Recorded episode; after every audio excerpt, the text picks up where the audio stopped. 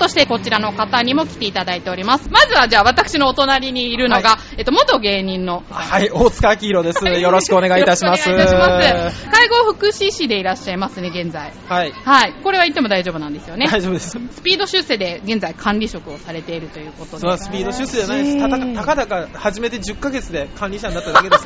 すごいですね。全然全然。あの芸人の前になんだっけ？芸人やされてでしたっけ？お豆腐の売り上げ全国1位とか。芸人しながらやって、そういや違うんですよ、お豆腐の引き売りをやってたんですね、リアカーに豆腐積んで、家々を回って、おばあちゃんを騙しながら豆腐を売るっていう、世の中に仕事があったんですけども、その仕事をやってて、あのーいや、全国1位っていうか、その会社しかなかったんで、あ、そっか。そうそうそうそう、11期連続で1位だっただけえで全然、全然大したことないです、まあ、そんな優秀な大塚さんを。お年寄りを騙すのが上手なのかな？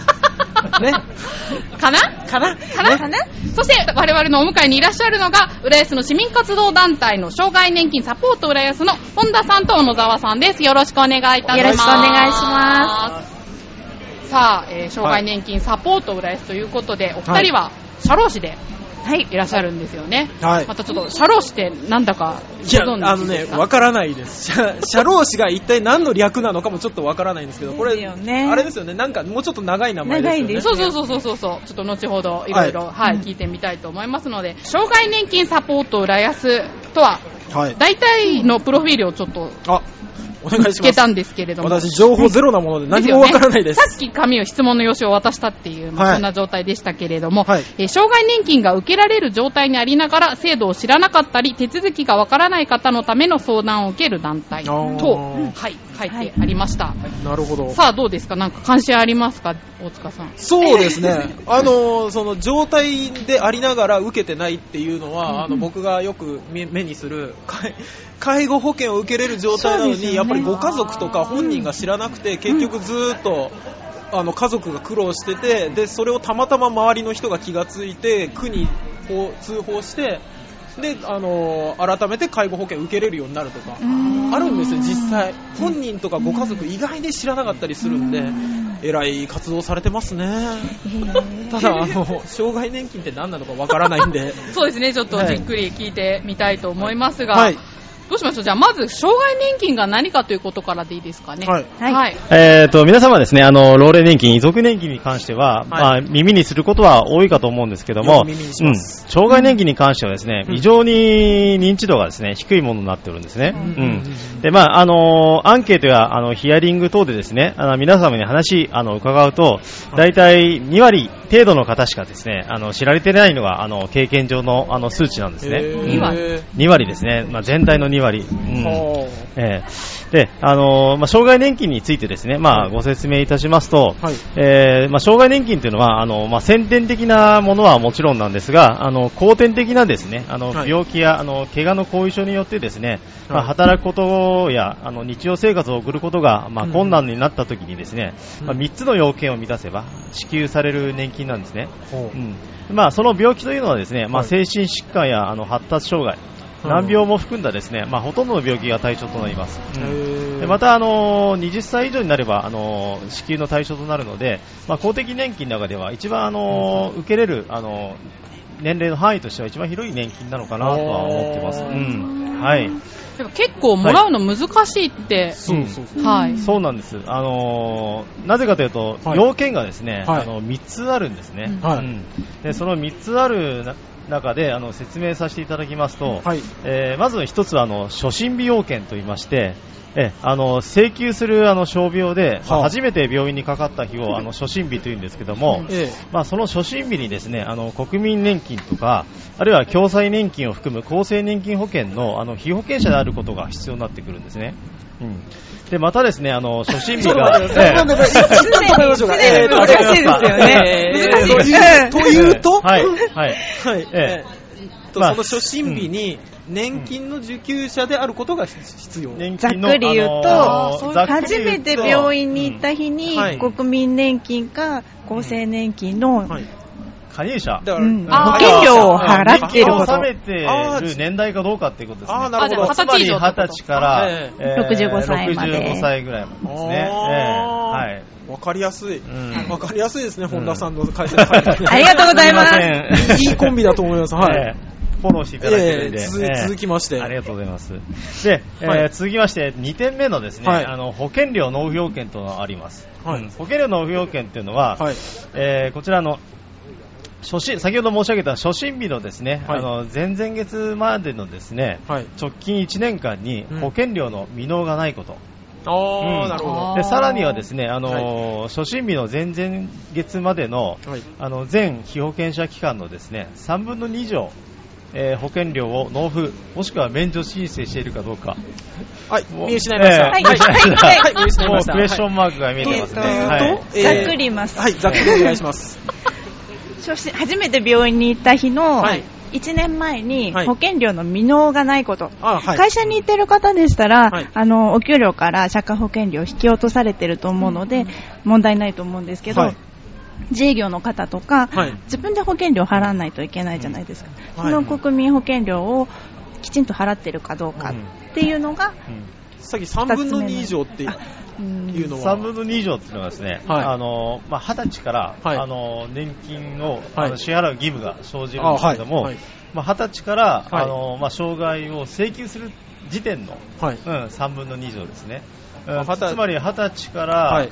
えー例えば障害年金を申請するのが40歳だとします、はい。うん、そうするとその20年間はいあるうちの、はいえー3分の2以上、ということは、15年以上ってこと？3分の2だから、3分の2だから15ってことない15じか。ゃないかもうちょっと少なくてもいいのかな？うんそうか。うん。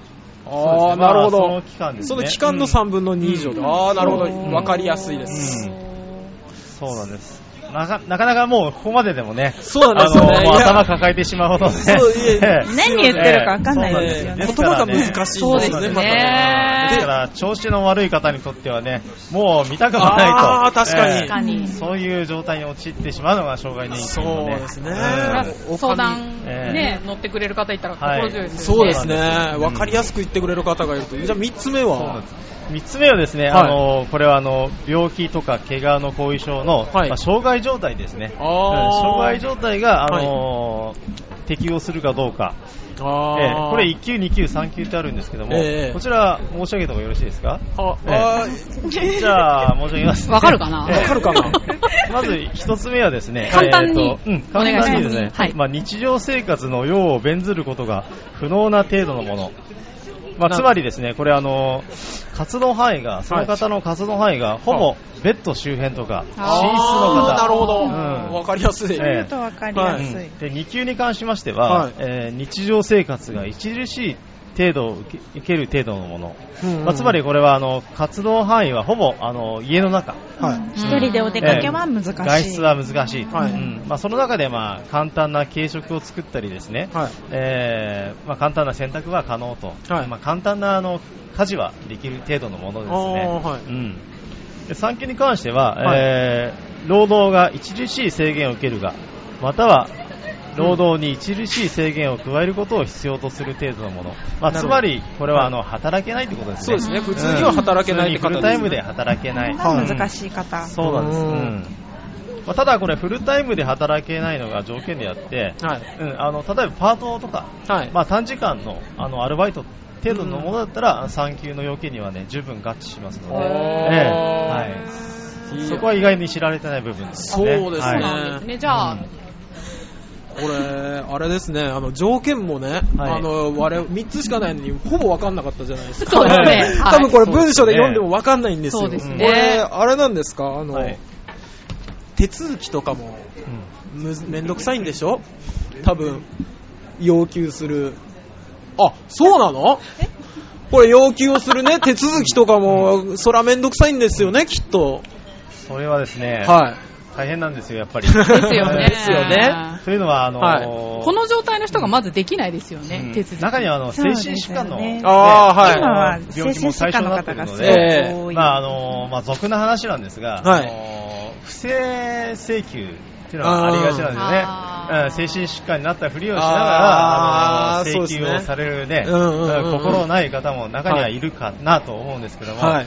まあ、そういった、ね防止ですね、予防のためにやっぱりその、ね今までのその因果関係だとか、ええ。医学的な知識を、知見をね、あの入れてあのはい。申請をするっていう面で、やっぱりそこは大変なのかななるほど、うん。やっぱりただでさすがにね、はい。国のお金なんで渡すわけにはいかないからっていう話ですよね。そうはさあ、ちょっとですね、はい。ちょっと、あの、課題話が続いてるので、はい。ここでメールをいただいてるので、いきなし方向急に性が、はい。はい。そうなんです。先ほどいただいてよろしいでしょうか。じゃあちょっとご紹介させていただきます。い。えー、又吉アットマーク、サブロック協定の書類を残業して作成している奴隷さんからです。えー社労士の先生、めぐみさん、えーっと、大塚さん、こんにちは。皆さんに相談です。はい。昨日、マチコンに行ってきたのですが、はい33歳、会計事務所勤務の社労士の女の子と知り合い、そう。LINE で14時間格闘した結果、今度肉を食べに行くことになりました。おーこの子とよかったですガチで付き合って結婚まで行きたいのですが、うん社労士を口説くコツがありますか？あー誠意を尽くして対応すれば何とかなりそうですが、ご指導のほどよろしくお願いいたします。当方、普通の固めの会社のリーマンで、特技はイデコと株式投資ですということで、あの、そうですね。この方、あの、多少は知ってますけど、お金は持ってらっしゃる方なんで。あじゃあ大丈夫です。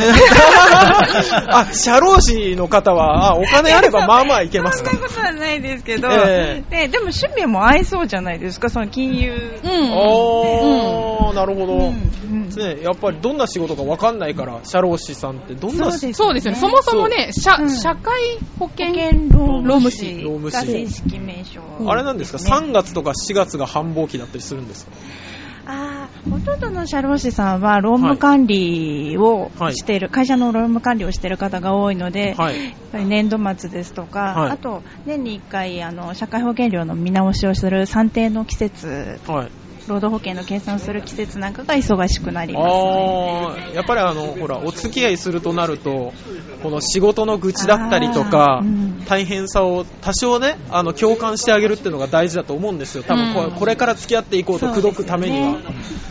だから、その苦労をちょっと、ここがしんどいよっていうのを教えといてあげれば、ポイントポイントで掴みにいけるはずなんであー確かにえーさすがですね。なるほど。はい。うんそうですねどうなんでしょはい、えーと会計事なんだっけ？務所かな会計事務、所。あえっと、その女性は会計事務所勤務。男性は普通の固めの会社のリーマンですね。へー問題ない、そうですけどね。この方おいくつぐらいなんですかね？又吉さん。えーと、33ぐらいだったはあ知ってる方なんですか？ずですけど。いや、あの、うちの番組のリスナーも兼ねてやってらっしゃる方なんで。ー、マチコンいっぱい。いやってる人ですよね。マチコンと合コンが大好きなのかな それ言っていいんですか？大丈夫です。ええ大丈夫です、大丈夫です。あの、過去のメールで送られてきてる内容なんで。ああ、そうなんです。仕事って土日休みなんですか？会計事務所にお勤めされてるんであれば、はいおそらくお休みだと、開業されてるともう、休みは合ってないようなものかなと思いますけれど。開業した方が、でもやっぱり、この、収入的なものではいいんですか？微妙。あ、微微妙妙なん しですかね。はあ、あ、そうなんいや、ですね。頑張ってすごく稼いでらっしゃる社労士もいますけれど、ええ皆さん苦労されてますよね。やっぱり資格をね、取ったからといって、今ね、弁護士であっても増える時代じゃないじゃないですか。確かにうんでもやっぱりその個人事業主としてはその、うんそうですぱ努力、ね。個人の努力になってしまうのかな。営業だとか。不思議ではあるんですけど、え弁護士さんだったらほら裁判の勝率だったりとか、あのまとめた率とかってあるじゃないですか、はい。社会労務士さんのいい社会労務士さんってじゃあどうやって選ぶんですか？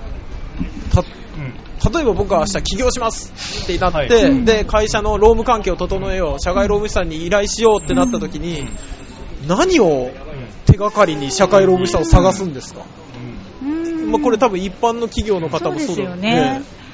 なんかそういう協会みたいなところがあって、うんこういう人求めてますって送ると、こんな人いますって返ってくるような。それぞれあの得意分野があると思うんですよ。例えば業界に建設業界に特化してる方とか不動産業界に特化してるとか、まずそこを見るのがいいのかなと。あとはもう相性だと思います。相性 本当に、でも本当にそうなんですよ。あの、社長の愚痴を聞くのが仕事みたいなところがあるので、あー、うんそうですよね。だって絶対思いますもん。社会社員の人でね、いや、大して働いてねえのに権利ばっかり主張しやがってって思う人いると思うんですよ。はいはい。で、でも会社的にうん。はダメだよとは言えないから、うん。聞くけど、ん。労務士さんぐらいには言うよ。誰かに言いたダメこれ払わなきゃ。そうだよねうん管理職だからね、でもうん、力が入ってますね。そうですよね、そうでした。そうですよ。有給取りたいって言われたら、はぁ、ふざけんなよって思いますけど、でも、でも有給取りたいって言われた時点でもう取らせなきゃダメじゃないですか。はい。だから、あいあい、わかりましたって言うんですけど、うんくっそ、この後どうやってシフトつくんだよとかって思いますもんね、やっぱりね。それを受け止めてくれるえーっと相談相手がいるといいですよね。そうです。ね。近くの人に愚痴ります。あと、嫁に愚痴ります。はい。やっぱ受け皿がね。そうですね。ね何、何事もね。はいはい、すいません。まあちょっとすいません、時間がだいぶ。あ、はいすいません、すいまそうですね。せん。メールのせいですね、これ多分ね。そうですね。ええあの、予期せぬメールで、よかった、あんなんでよかったですかね、又吉さんね。大丈夫、大丈夫。頑張ってくださいええね、ありがとうございました。じゃあどうしよう。最後に1個ぐらい、もうちょっと、障害年金に関することを。はいこれ、どこに行ったら、ま、あの、こんなの聞いていいんですかね？はいはいあ聞いてください。この、この、何ですか、グループは、はいまず、あの、全部ボランティアなんですか？相談に行きたいっていう人がいて、行ったらお金とかは取られない。無料です。無料でやってらっしゃるはい。で、どこに行ったら会えるんですか？お二人には。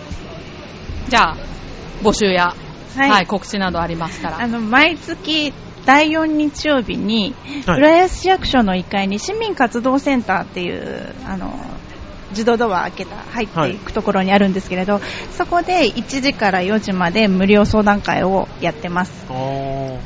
じゃあ、ひょっとしたら自分は、ちょっと障害があってとか、ちょっと、もらえるかな？もらえるかなっていうような時は、行ってみ、まずは行ってみて、はい。いや、ちょっと無理ですねって言われることもあるかもしれないけど、判断してもらった方が良かったり、そうですね。あの相談はただですもんね。その自分の今の状態が対象になるのかどうかっていうのもなかなか皆さんわからないですし、ええ。あとはさっきお話しした要件みたいなものも、うんうん。そうですね、うん。要件自分で判断はちょっと難しいですから。ね。なので、それをお越しいただければ、まあ、大体障害年金もらえるかどうかっていう、そのはっきりは言えないですけれど、うんうん。目安はお話しすることができるので、はいあと請求方法のご案内なんかもしてます。助かりますね。助かりますね。ええはい。ホームページもありますので、市民活動センターの中の、はい中から入っていただいてホームページはい、ありますのでね、えじゃあ、チョアヨのホームページにもリンクしておきますのでね、ぜひ、興味のある方、そちらをまずアクセスしていただけたらと思います。はい。はい。では、続いてのコーナー参りたいと思いますが、だいぶ時間が押してるんですけれども、ここで、僕もドキドキしながら喋ってますよ。浦安市からの防犯情報をお知らせいたします。はい。浦安市市民安全課の防犯カーラ版の情報よりお伝えします。このコーナーは団体さんに紹介していただきますので、では、小野沢さん、読んでいただけますか？はい。え3月1日から31日の情報です。空き巣忍び込み等。空き巣猫ザネ1件。明美1件。いやき今川1件。窓からの侵入対策。1、窓には面号しかシャッターを設置する。2、窓は割られないように防犯フィルムを貼る。3、鍵は2ロックが基本。はい、ありがとうございます。今回は犯罪発生数ということで、皆さんなんかこういった空き巣とかそういうのってあったことあります？また身近で聞いたことありますか？私ですね、おえーある？したことがある。いやいやいや したことはないですよね。ええそうですよね。ひったくりにね、お合いそうになったことえがえあ合いそうになった。なったんです。そうなんです。ええそれはあの暗い夜道でですね、はい。あのその時にちょうど酔っ払って帰ってたんですよ。あうん、ーはあのカバンをね、はい。あのまあ、陽気になってふらふらふらふらしおりでしおり出して歩くじゃないですか。うん。うん。そうい うね、はい。あの犯人は、はい。あいつちょっと軽く盗めるんじゃないかなっていう判断したんじゃないでしょうかね。え自転車で突然ですね、ええ。ぶつかってきまして、えうん。私のね、えカバンの手作業で引っ張るわけなんですよ。え。うわー、本物じゃん。うん。ええ話さなかったで話さなかったあ、話さなかった。私もね、ちょっとおね、ー一瞬ね、引っ張り合いっこになったんですけど、ええ。相手もね、ちえ。えょっとやばいと思ったのか、うんうんうんうん。すぐ諦めてね、そうですよね。あんなもん一瞬で取らないとね、捕まっちゃいますからね。うん確かに確かに。うん。まあ、そこら辺ね、ちょっと、あこれ手慣れた犯罪だなと、うん感じました。ええ。はあ。るんですね、やっぱあり。男の人でも狙われるんですね。そうですねこれは怖いですよ。怖い怖い。うん。お酒飲んだ帰りは注意ですよ。本当ですね。僕もあの、知り合いが空き巣に会いまして。マジで？ええ。あのー、窓をカッターで切るタイプの。ええ。ある空き巣プロじゃないですか。そうそうそうそう。えーあのー、窓をカッターで切るタイプの空き巣さんは、ええ。あの、冬だったんですけど、うん。うん。2日気づかなくて、友達。マジで。あの気、づいてなくて、で、なんか、違う、あの、ああいう人たちって、集合マンション、あ、はい。集合住宅に1軒忍び込んだら、隣と隣とぐらい行くんですって。ええ。3軒ぐらい一そうなん遍ですかじゃないと多分コストがかかるんですよね。ん。あー。行くんですって。うんなるほど。で、あの、ど隣の隣の人が空き巣に入られてるってのに気がついて、はい。警察に通報して、ええ。で、警察の人がお宅も入られてませんかって来て、いや、そんなことないでしょって見たら窓に穴が開いててうわー。そうそう。取られてなかったのかな、何も。現金はいくらかなくなってたらしいですけど、でもわかんないかもしれないですね。荒らされてなければ。そう。毎日数えてるわけじゃないから。そうあーそうなんですなんかプロの泥棒って3分で仕事するって聞いたことありますよ。えー。怖いですね。怖いですね。だからちょっとしたお出かけも戸締まりが必要ってことですよね。あー、ほんとそうですね。ねうん本田さんは大丈夫ですか？大丈夫です。怖いですねね。怖いですよね、くれぐれも皆さん注意していただいて。はいということで、浦安市の防犯情報をお届けいたしました。防犯情報は浦安市防犯協会のホームページからも見ることができます。ということで、お時間となってしまいましたので、町子浦安はこの辺で終了とさせていただきたいと思います。すいません、なんか、今あっ回の。という間。だあっという間でしたねすいません。だ大丈夫でしょ？大丈夫ですよ。だいぶ紹介うんねさすがここに行けばいいんだっていうのは分かりましたね分かっていただけましたかね。はい自分もかなと思ったらすぐに行くっていうね。そうですねそうです。はい第4日曜日お待ちしてます。はい。はい、アクセスしてみてください。ということで、お相手は私、めぐみと、え障害年金サポート浦安の小野沢さんと本田さん、そして、えっ、と、一般人のはい。大塚さんでした。お疲れで した。ありがとうございました。ありがとうございましたありがとうございました。そしてこの街に